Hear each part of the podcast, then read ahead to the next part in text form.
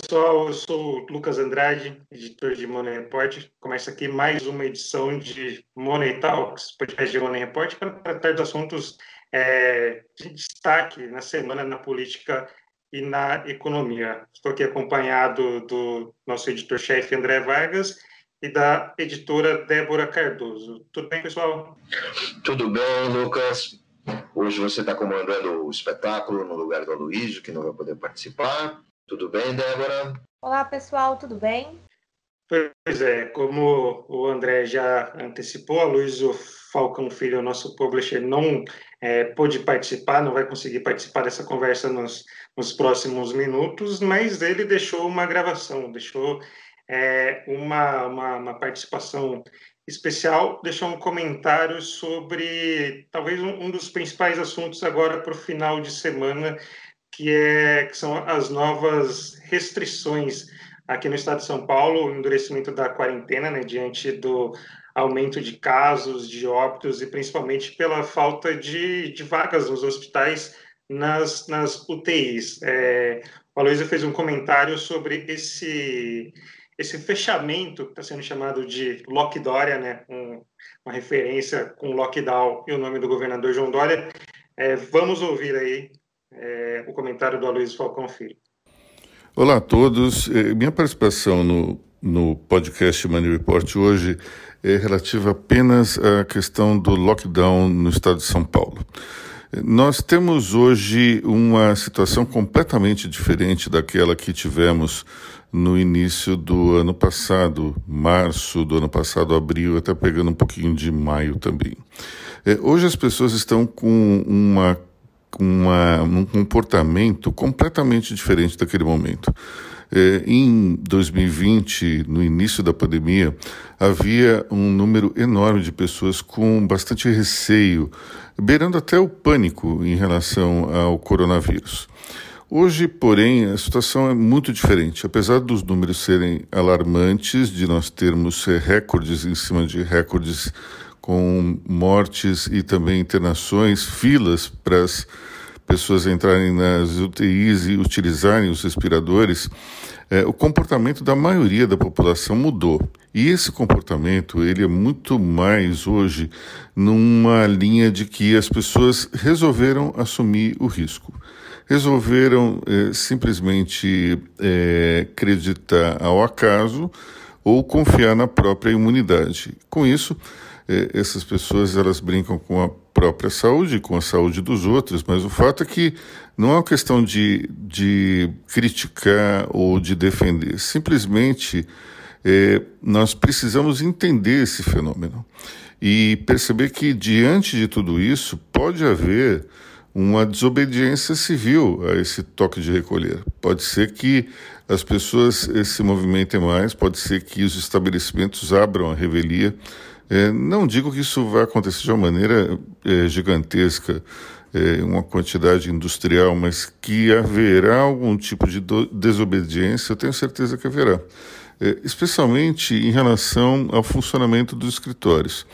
Na primeira quarentena, nós já observamos que muitas empresas é, funcionaram é, de uma maneira discreta, os escritórios abriram evidentemente com a maior parte dos funcionários é, trabalhando remotamente, mas acreditar que haverá uma obediência total a essas regras me parece um tanto ingênuo.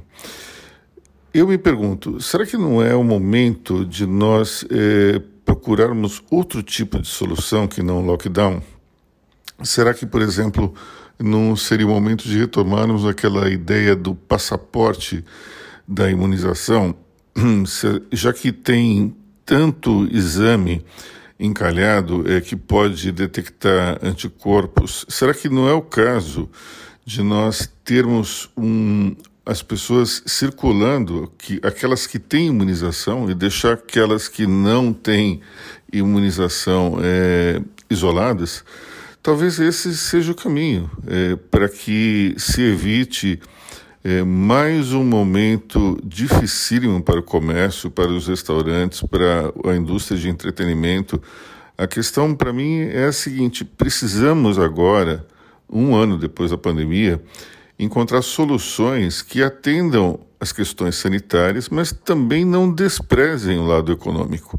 Até então, até agora, a gente eh, vai conversando sobre o tema na base da escolha de Sofia. Ou é uma coisa ou é outra. Só que estamos entrando num momento que não podemos mais só pensar num um aspecto ou no outro. Precisamos pensar nos dois aspectos e precisamos tirar da nossa caixinha alguma ideia diferente. Não podemos nos conformar em achar que essas opções que nós temos agora são as únicas que, que existem. É, o, a engenhosidade humana ela é enorme. Então, nós precisamos é, encontrar um, alguma solução que atenda os dois lados.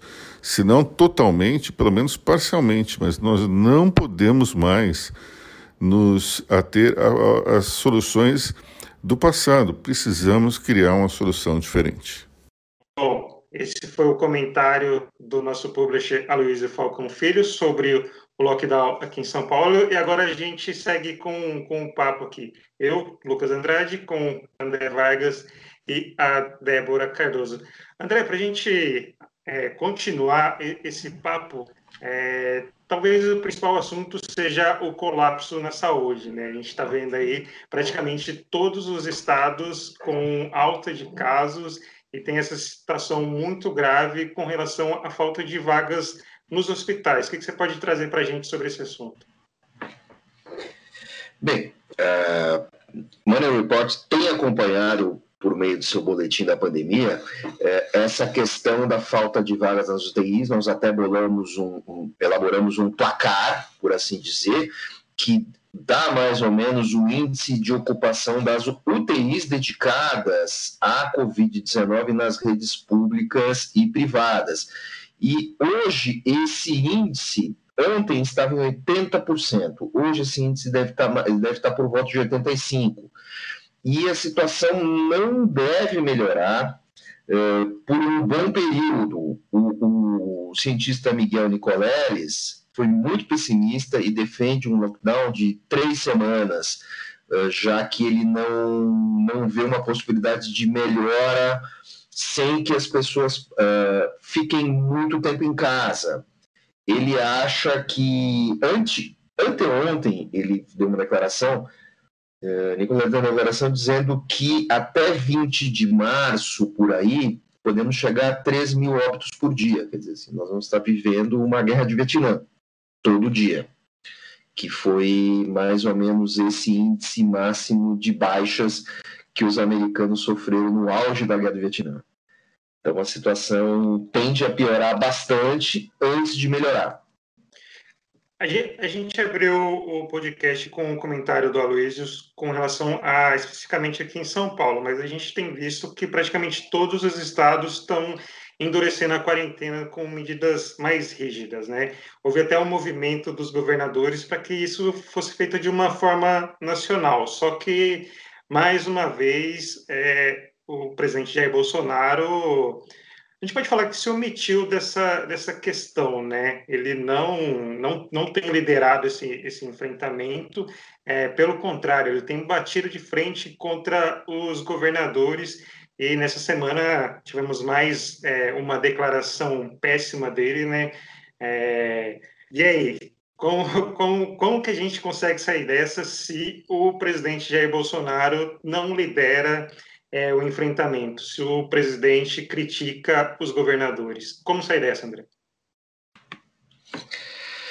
Bem, Bolsonaro, ao afirmar num jantar com políticos mineiros comendo um leitão, Bolsonaro afirmou que está na, afirmou que era preciso deixar de mimimi que era preciso deixar de ser covarde e preciso enfrentar a doença. Quer dizer, de uma maneira muito particular, podemos dizer que Bolsonaro, pelo menos, eh, não é negacionista, ele quer enfrentar a, a, a pandemia de uma maneira muito particular, que é uma maneira suicida.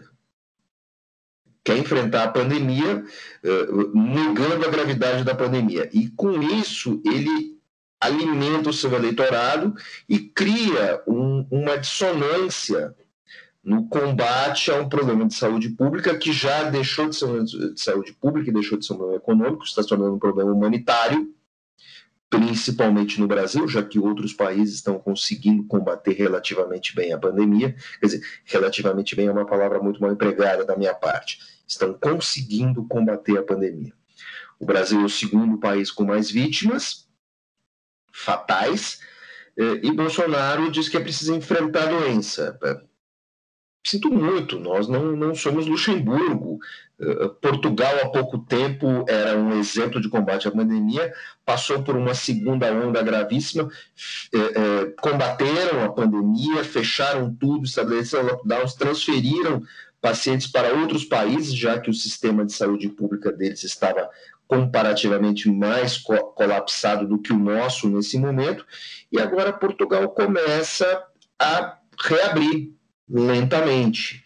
Uh, quer dizer assim, uh, Bolsonaro não oferece nenhuma das soluções já encontradas por outros países. Ele prefere fazer esse enfrentamento cômodo da parte dele, já que ele já pegou a doença, já sofreu com a doença e saiu aparentemente bem. Né? Só que Bolsonaro ignora a questão das reinfecções.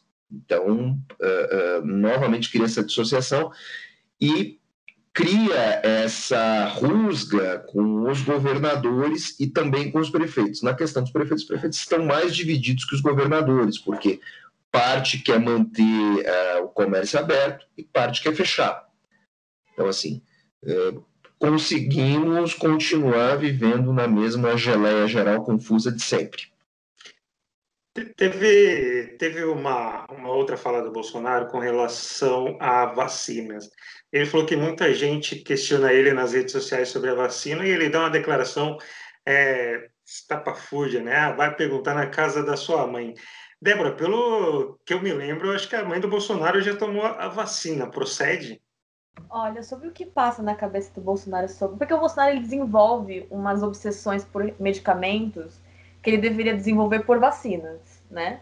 Ele desenvolve obsessões por cloroquinas, por ivermectinas, mas por vacinas ele eu não sei, eu não, eu não consigo entender qual é a, o lance dele com remédios que não são comprovados, mas por vacinas eu não, não, não faz sentido, mas ele já, a mãe dele tomou vacina. Enfim. É, sobre governadores versus Bolsonaro versus o mundo versus vírus versus vidas humanas, eu acho o Bolsonaro, eu, eu fiquei muito pensando na entrevista do, do Nicoleles para o País e depois para o The Guardian, e ele falou uma coisa muito, muito pontual, que ele fala assim, o governo federal, ele, ele tá, o governo federal em si, o Bolsonaro, está jogando a culpa aos governadores da falha da, do andar da, do combate à pandemia. Ele, ele vislumbra 2022 e tudo que vai acontecer daqui para frente, basicamente, é, é, assim. Vai morrer gente em São Paulo, mas a culpa vai ser do Dória, não vai ser do Bolsonaro. Eu não tenho nada a ver com isso, eu não governo São Paulo. É isso que ele quis dizer. Se você lê aquela entrevista de novo várias vezes, eu li aquela entrevista umas cinco, seis vezes ontem, assim, porque eu fico me martirizando e depois tive uma crise existencial, crise de insônia, enfim. Todos os governadores entenderam isso. Por isso eles foram pressionar o governo federal, porque ninguém quer essa culpa. Ninguém quer governar um estado repleto de cadáveres. Ninguém quer viver na república dos cadáveres que o Brasil está se tornando e vai se tornar se não for feito nada. E o governo federal não quer essa culpa para si porque está pensando em 2022. Só que tá to todo mundo tem que pensar e todo mundo assim, membros do governo que devem ter pessoas competentes, eu tenho certeza, eu quero acreditar nisso, que estão entendendo a gravidade da situação, independentemente do, do, do chefe do executivo, que é eu quero saber quem vai ser o, o defunto que vai levantar da tumba para votar na urna 17 em 2022. Eu quero, eu quero saber quem vai ter essa coragem, porque vai todo do jeito que as coisas estão caminhando, se não tiver um lockdown, como o Licoleles deixou claro, nacional, para a gente conter o que está acontecendo, não vai ter ninguém para 2022. Porque a gente, as, tá se agravando, não vai ter leito, não, a, a vacinação tá lenta. Os governadores estão tendo que pressionar o governo para fazer uma coisa que nunca precisou, para pedir vacina. Isso aí já era tido como óbvio para todo mundo. Para para pensar nisso. Eu queria entrar agora nesse assunto das vacinas, que é, nessa semana de novo tivemos é, novas promessas com relação às vacinas, né? Que agora o governo brasileiro, o Ministério da Saúde, tem a intenção de comprar de outros é, laboratórios. Dá para confiar, André? Você acha que dessa vez vai ou a gente vai ter que ficar esperando mesmo? É, dessa vez vai e vai ter que ficar esperando. Na verdade, nós temos essas duas, é, nós temos essas duas possibilidades, porque o Brasil está comprando as vacinas, é, outros lotes de vacina, outras de outras marcas, é, tardiamente, porque o Brasil fez é, opções mínimas, é, fez a opção mínima no consórcio COVAX. Muitas dessas vacinas já estavam no rol do, do consórcio.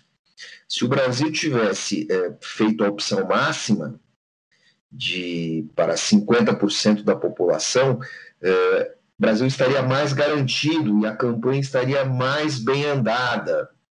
Então nós temos essa questão. A, a, você tem que entender que assim, o que, é preciso entender o seguinte: o que, que parece?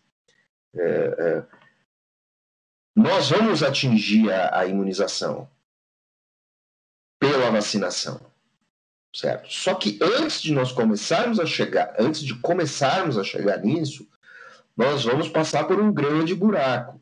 Como o cientista Nicoleles falou, quer dizer, provavelmente de março a abril, e a partir de maio deve começar a melhorar. Ah, especialistas ouvidos pela revista Veja acreditam que agosto, por aí, possa ter uma resposta. Uh, pelo cronograma de. Eu sou, eu sou mais pessimista. Pelo cronograma de envios de vacina, nós teremos um pouco mais de 70% de vacinas para 70% da população a partir de setembro. Então, eu calculo que em novembro nós possamos começar a atingir algum grau de segurança. Quando eu falo grau de segurança, é a, a, economia, a sociedade, as pessoas conseguirem se locomover, se deslocar, uh, produzir de uma maneira mais segura. Quando eu falo produzir de uma maneira mais segura, estou dizendo o seguinte: eh, nós continuamos produzindo, continuamos trabalhando, mas nós estamos vivendo um período de grande insegurança sanitária. Então, acredito que em novembro, países que trabalharam melhor e países que se organizaram mais para isso vão começar a colher esses frutos. Uh, Israel já está colhendo, né? mas tudo bem, Israel não é parâmetro porque é um país rico, muito disciplinado, com uma população muito pequena. Mas acredito que a partir de maio, junho, as coisas comecem a entrar nos eixos. Mesmo os Estados Unidos, que eh, tiveram uma situação muito mais caótica que a do Brasil, calculam que em maio as coisas, maio, junho, as coisas devam começar a melhorar. Por quê? Porque eles gastaram muito dinheiro, não fizeram prevenção, mas eles gastaram muito dinheiro na compra de vacinas. Então, é, é, esse, essa questão vai continuar é, nos trazendo sombras por boa parte do ano, sem contar a questão do surgimento de cepas. Por enquanto, nós temos três, outras podem surgir.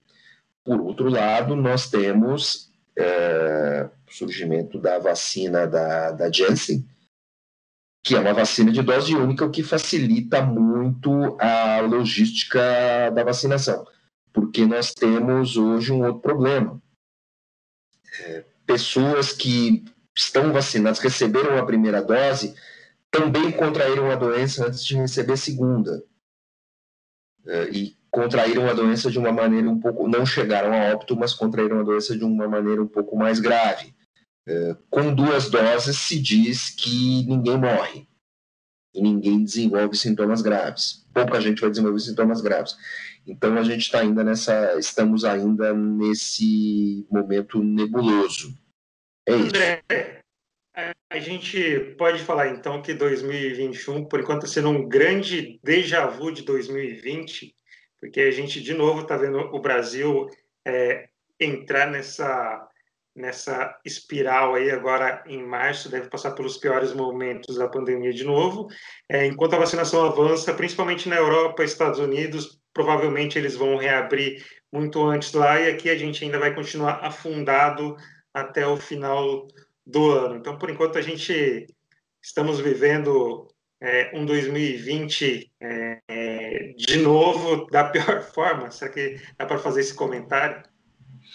Olha, o pior é que eu, eu, o pior é que eu vou um pouco contra o que você afirma. Eu acho que 2021 é, vai ser, numa boa parte do ano, pior do que 2020, certo? Nós vamos sentir muito perto da gente os efeitos da pandemia, com a morte de conhecidos, morte. Eu já tenho amigos que estão hospitalizados, amigo, amigo que ficou em corredor de hospital.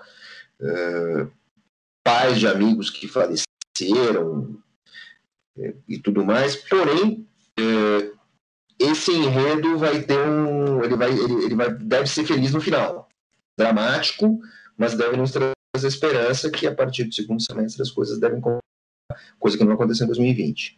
Teremos muita coisa pior e também devemos ter uh, uh, soluções e proximidade de uma resolução dessa crise mundial.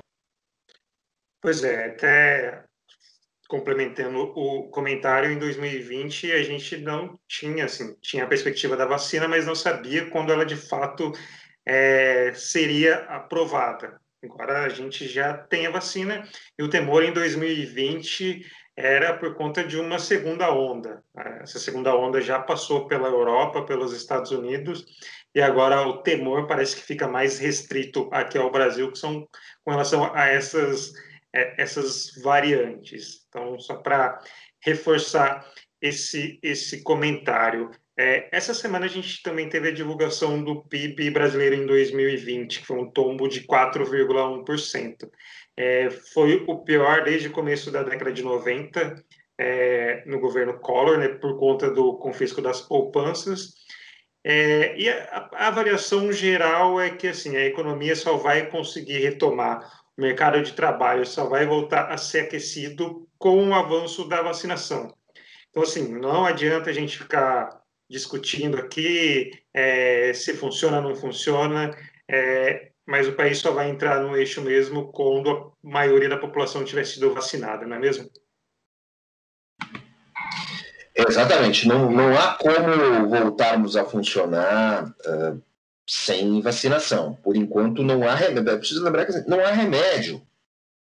Não há nenhum remédio capaz de uh, curar a Covid. Então, nós só vamos voltar à vida de verdade, à vida como era antes, mais para frente. Até, até, entrando de novo nessa questão, trazendo mais para a política, é, a gente já falou aí desse embate do presidente Bolsonaro com os governadores. A gente precisa destacar que é, a influência do governo no Congresso, é, o Congresso tem tido essa boa vontade com, com o governo. A gente vai falar daqui a pouco da PEC emergencial, mas só trazendo aqui para a conversa, é, existe uma pressão, principalmente no Senado, para a abertura de uma CPI, para apurar a conduta do governo federal, principalmente do Ministério da Saúde. Só que o presidente do Senado, Rodrigo Pacheco, ainda está blindando o governo, ainda está travando a abertura é, dessa CPI. Então, assim, o Bolsonaro reclama que é, ele tem sido cerceado, que ele não tem podido atuar nesse enfrentamento à pandemia, mas só que isso não é verdade. É, ele sempre usa o argumento de que o STF tirou o poder dele e transferiu aos governadores e prefeitos, só que a gente precisa reforçar que isso não é verdade. É, o STF deu autonomia para os governadores, deu autonomia para os prefeitos, mas não, não livrou o governo federal é, desse, desse compromisso. Então, assim, é, boa vontade tem, principalmente no Congresso. Congresso, Senado e Câmara não têm pressionado é, o governo nesse sentido, de abrir, de repente, uma investigação que aí sim a coisa ficaria mais, mais complicada. São os mistérios do que acontece nos corredores do poder. É, Bolsonaro teve uma grande vitória ao conseguir é, entronizar o novo presidente da Câmara e o novo presidente do Senado. Achar nesse momento que esses caras vão roer a corda do acordo que conseguiram para se colocar no poder, junto, graças às movimentações dos líderes partidários, para ir contra Bolsonaro, é por enquanto, é prematuro. Só que essa amarração nem assim ela se mostra ela se mostra capaz de fazer alguma pressão sobre o Bolsonaro. É, é preciso lembrar o seguinte: é, o presidente da República, o chefe do executivo, é, por meio do ministro da Saúde, ele é um dos proponentes do SUS, ele é um dos organizadores do SUS. E o SUS é uma entidade uh, universal, uh, tripartite, e é preciso lembrar o seguinte: a alta complexidade uh, do SUS ela é responsabilidade do governo federal. se o TI não for alta complexidade, alguém, talvez algum, algum ouvinte nosso possa me corrigir, se o TI não fizer parte dos procedimentos de alta complexidade, o Bolsonaro está livre, certo? Bolsonaro não, ele não pode ser responsabilizado. Agora, é, um brasileiro, um ser humano que não consegue se manter vivo, respirando, precisa é, de parte dos aparatos é, médicos, médico-clínicos para se manter vivo, isso é um procedimento de alta complexidade. E ao STF dar autorização aos governadores, ele praticamente passou aos estados essa responsabilidade, ele abriu essa possibilidade. Dizer, em termos, em, em, termos argumentativos, em termos de, de, de, de eh, deixa para acionar o Bolsonaro, isso há. Isso há condições. Uh, agora, no campo político não há. Bolsonaro continua com seus 30% de apoio, Bolsonaro continua com o apoio do Centrão, muito bem amarrado, voltou à velha política.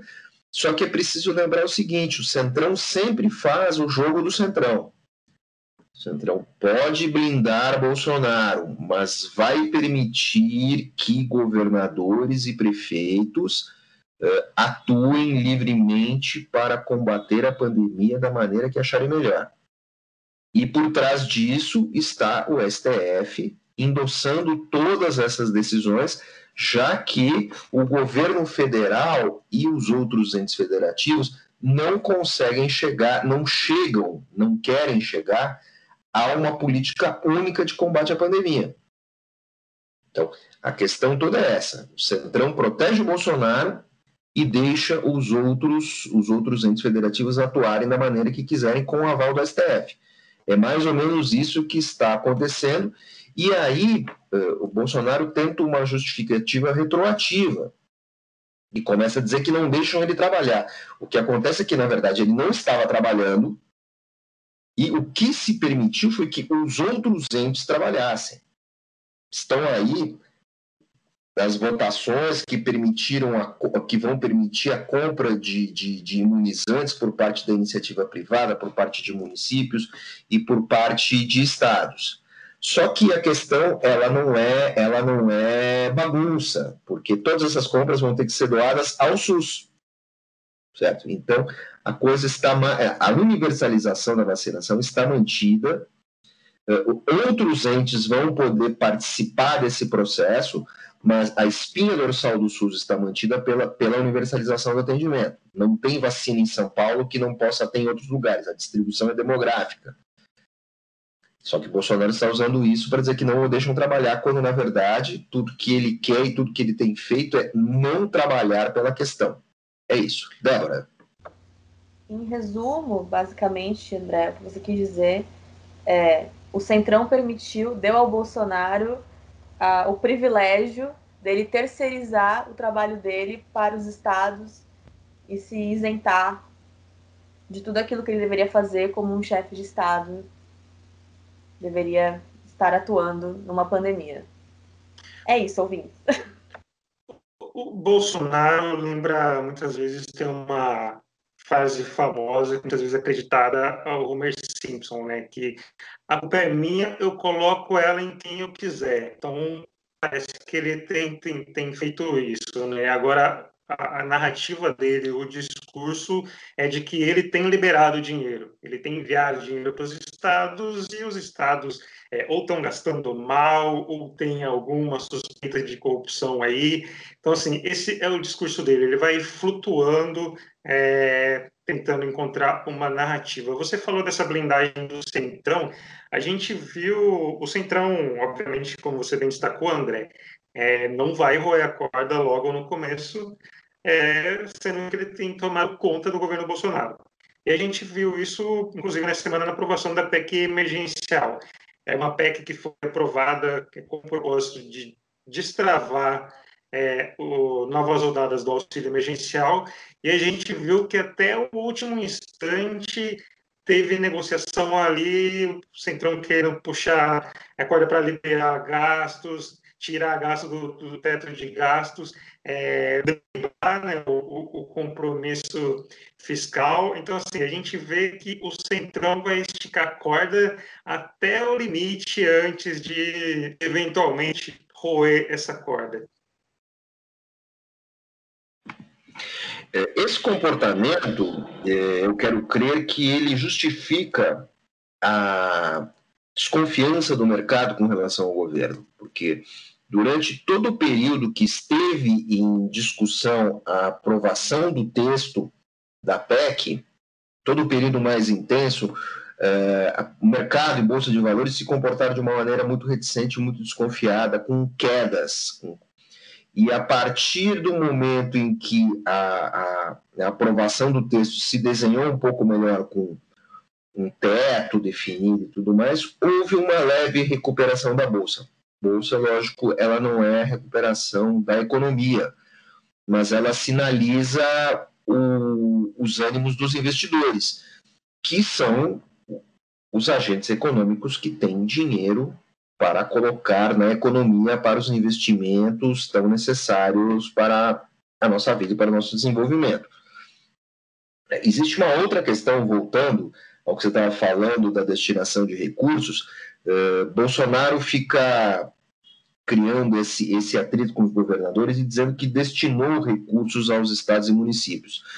Só que há uma leve pegadinha, uma leve grande pegadinha nessa afirmação de Bolsonaro. Uh, do total de recursos que ele diz que liberou, na conta total de tudo que ele apresentou, só 30%, menos de 30% do que ele diz ter liberado, são recursos emergenciais para a pandemia. O resto são recursos já carimbados, já definidos. É, é, você pegar e entrar no portal da transparência e olhar quanto a, o, o, o, governo federal, quanto a União destinou a cada ente. E você, se você der um clique, você vai ter tudo isso discriminado. Quer dizer, ali no meio tem verba para pagar funcionário, você tem verba para educação, verba para infraestrutura, royalties obrigatórios, repasses. Por quê? Porque o governo federal é o grande é, é, arrecadador certo? É, por mais que é, é, você tem muito desequilíbrio né, nas arrecadações dos estados, tem né? estados que são muito ricos, estados que são muito pobres. O governo federal faz a redistribuição desses recursos. Então, e esses recursos são angariados na fonte. São angariados nos estados dos municípios, que é onde as pessoas vivem. Ninguém vive uh, nós vivemos no Brasil de uma maneira formal, quer dizer, nós vivemos nas nossas cidades. Então, o que acontece? Esse dinheiro é redistribuído, ele já estava programado. Assim, Bolsonaro inflacionou mais de três vezes a quantidade de dinheiro que ele diz que o governo federal, que é, é responsabilidade dele, passou aos estados e municípios. Em alguns casos é 5, 10%. Eh, em, em outros chega a ser 30. Quando ele falou dos recursos enviados para Manaus, que estava na questão de bilhões de reais, eh, eu fiz essa conta, eu olhei, entrei no portal da transparência, esse portal é alimentado pelo próprio governo e esses dados podem ser é, é, comparados com a, o Diário Oficial da União, que é lei. Então, assim, o governo tinha uh, distribuído ao, à cidade de Manaus, via estado do Amazonas, uns menos de 300 milhões. Então, é, é, é, tudo muito complicado, é tudo muito nebuloso, é um grande eu não tenho nada a ver com isso. E outra coisa, a forma como o Bolsonaro fala, esse, esse twitta, no caso, né, porque é, é assim que ele se comunica, é, é como se fosse um grande favor aos estados. A gente tem que levar em consideração que é o dinheiro do contribuinte, é o dinheiro do, do cidadão, é o dinheiro que é dinheiro de repasse. Então, não é um favor do governo federal, tá entendendo? Não, não é, não é assim. Eu acho que isso também tem que ser levado em consideração. Esses, esses repasses é, é do contribuinte, é imposto, é, enfim, é empresa e tudo mais. É, como já dizia a Margaret Thatcher, não existe dinheiro do governo, existe dinheiro que as pessoas deram ao governo na forma de impostos. Exato, não é, não é o governo federal que está assim, olha, pega esse dinheiro aqui, Manaus, são Paulo, Rio Grande do Sul, e leve para vocês. Não, nós pagamos por isso. É por isso que pagamos o nosso IPTU, IPVA e tudo mais. Essa, essa briga do Bolsonaro com os estados, até por conta da piora da pandemia, né? semana a gente teve a pior é, semana com o maior número de mortes, é um assunto que ficou um pouco é, escanteado, foi com relação a, a, aos impostos sobre o gás de cozinha e o diesel. É, o Bolsonaro decidiu zerar os tributos federais que incidem sobre o gás de cozinha e também sobre o diesel, e como contrapartida, para não é, ferir a lei de responsabilidade fiscal, tirou alguns, é, aumentou taxas sobre bancos, tirou benefícios do setor petroquímico e também do setor automotivo, principalmente para quem compra carro é, PCD. Assim, de novo, ele, essa questão ele jogou basicamente na conta dos estados. Ó, eu estou fazendo tudo possível aqui para é, cortar o preço do, do, gás de cozinha e também dos combustíveis, é, mas isso precisa ser resolvido no Estado quando a situação é bem mais complexa. A gente precisa levar em conta é, o mercado, né, o mercado de petróleo internacional, a cotação do dólar, que já está se aproximando de seis reais, e esse desconto nos tributos federais vai dar alguns centavos mas, de novo, ele transfere a responsabilidade para os estados. E a gente tem visto que os caminhoneiros têm feito alguns protestos, se eu não me engano, acho que já teve em Minas Gerais, está é, tá tendo hoje em São Paulo, hoje em São Paulo muito mais ligado às medidas do Dória, mas vem nessa pegada dos combustíveis também. Então, assim, o clima do Bolsonaro com os governadores não é nada bom e, consequentemente, não é nada bom para a população em geral. Você tem que levar em consideração o, o seguinte: é, quando, quando o governo Temer é, colocou, a, a, deixou o, os preços dos combustíveis pareados com os preços do mercado internacional, isso parecia ter alguma lógica. A grande questão é que o governo não consegue é, melhorar o câmbio. Nós estamos com o câmbio. No momento que o câmbio, o câmbio ficar mais baixo, se ele voltar, o câmbio ficar a R$ reais, a, a 2,70, como já teve, ou até mais baixo, duvido que chegue, que chegue a, a ficar mais baixo, o preço dos combustíveis vai parar de variar. Enquanto nós tivermos essa variação de câmbio, não vai ter como. Não vai ter como. Outra questão é a, a, a matriz produtora da Petrobras nós temos que também, é, é, não adianta só melhorar a distribuição e tudo mais. A questão básica hoje não tem a ver com a Petrobras. A Petrobras está lucrando loucamente, porque é uma empresa é, eficiente. É uma empresa muito competitiva no, no, no cenário nacional, interna, no cenário internacional. É, agora, o que acontece? Enquanto tivermos o câmbio desse jeito, nada disso vai funcionar. É, são, só desculpas. O Bolsonaro tira centavos daqui. O que são centavos na boca da bomba? Certo? Depois, que, depois que o combustível subiu, você tirar centavos é um, é, é um efeito que não o, o, o consumidor ele não sente isso. Olha, a gente está nesse programa aqui já mais de meia hora, para 40 minutos. É, não ser diferente, né, um tom duro, porque não pessimista, né, muitos assuntos pesados, né? a gente vê que a economia está patinando, a vacinação está estacionada, a saúde está em colapso, mas nesse país tem sempre alguém se dando bem, tem sempre alguém. É, acho que a gente precisa mostrar quem está é, se dando bem, né? quem está no momento positivo.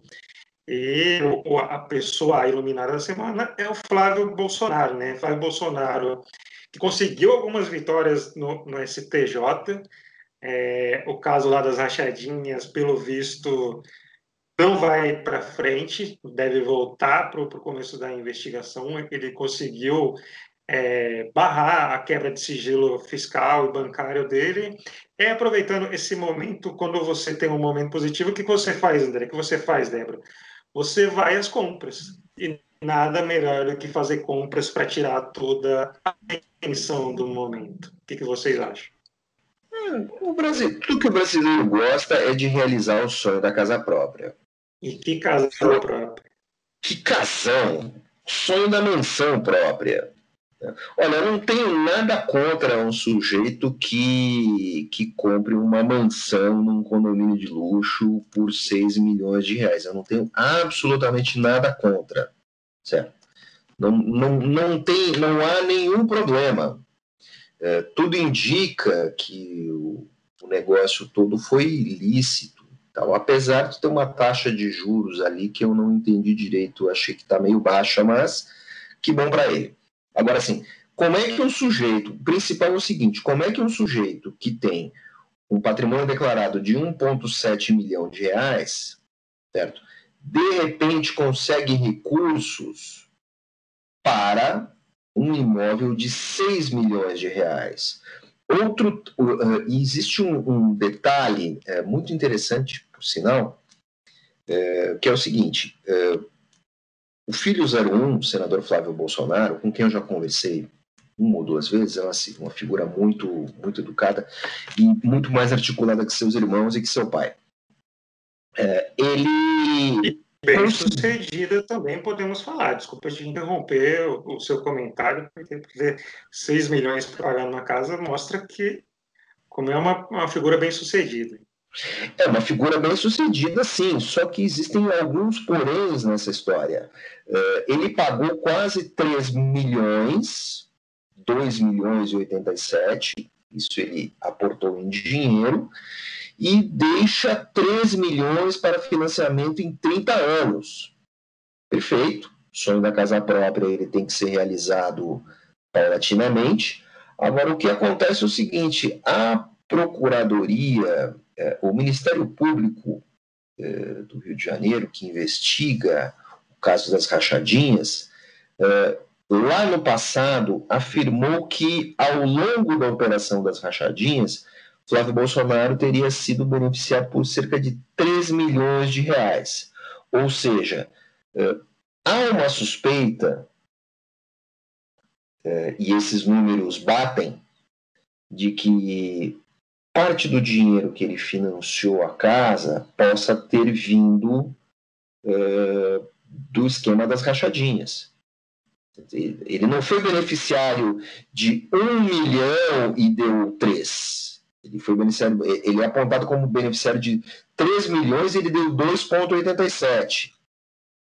Então, assim, é, é muito, assim, é, mesmo para nós que estamos de fora, tudo é muito estranho, tudo é muito suspeito.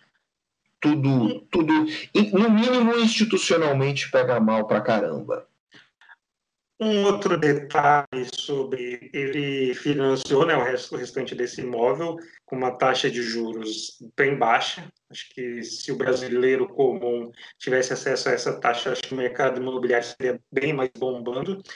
E um outro detalhe curioso é que se você joga as mesmas informações do Bolsonaro no site do banco para fazer um financiamento, financiamento igual, o banco não libera fala que a sua renda não é suficiente para aquele valor. Então, assim, mostra que teve uma articulação ali com, com a, alta cúpula do banco. Uma outra questão, o Flávio Bolsonaro, o domicílio dele, a casa dele e tudo mais é o Rio de Janeiro.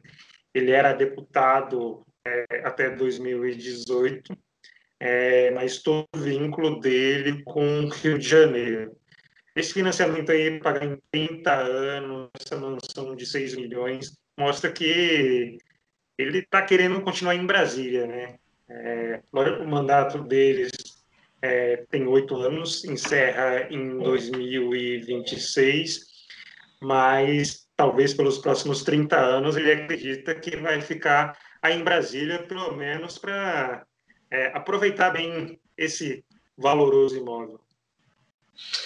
Sim, claro. Uh, isso, isso demonstra que ele tem planos de longo prazo. A esposa dele, que é dentista, já se transferiu para Brasília e, e, tudo mais.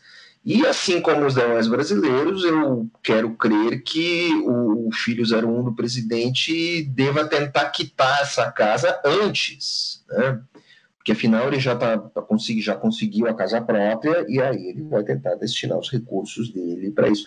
Eu estou curioso para saber qual, como vai ser, qual vai ser a declaração de renda dele na próxima eleição e como ele vai justificar ter saltado de 1,7 e ter é, mais do que dobrado é, esse patrimônio ganhando um salário de senador, que não é um salário pequeno para o brasileiro médio, certo? Não é, não é um salário pequeno, coisa de 25 mil reais, se eu não me engano. 25 mil reais líquidos, líquidos, o que é um, é um bom dinheiro considerando o quanto o brasileiro, mesmo o brasileiro de classe média, ganha.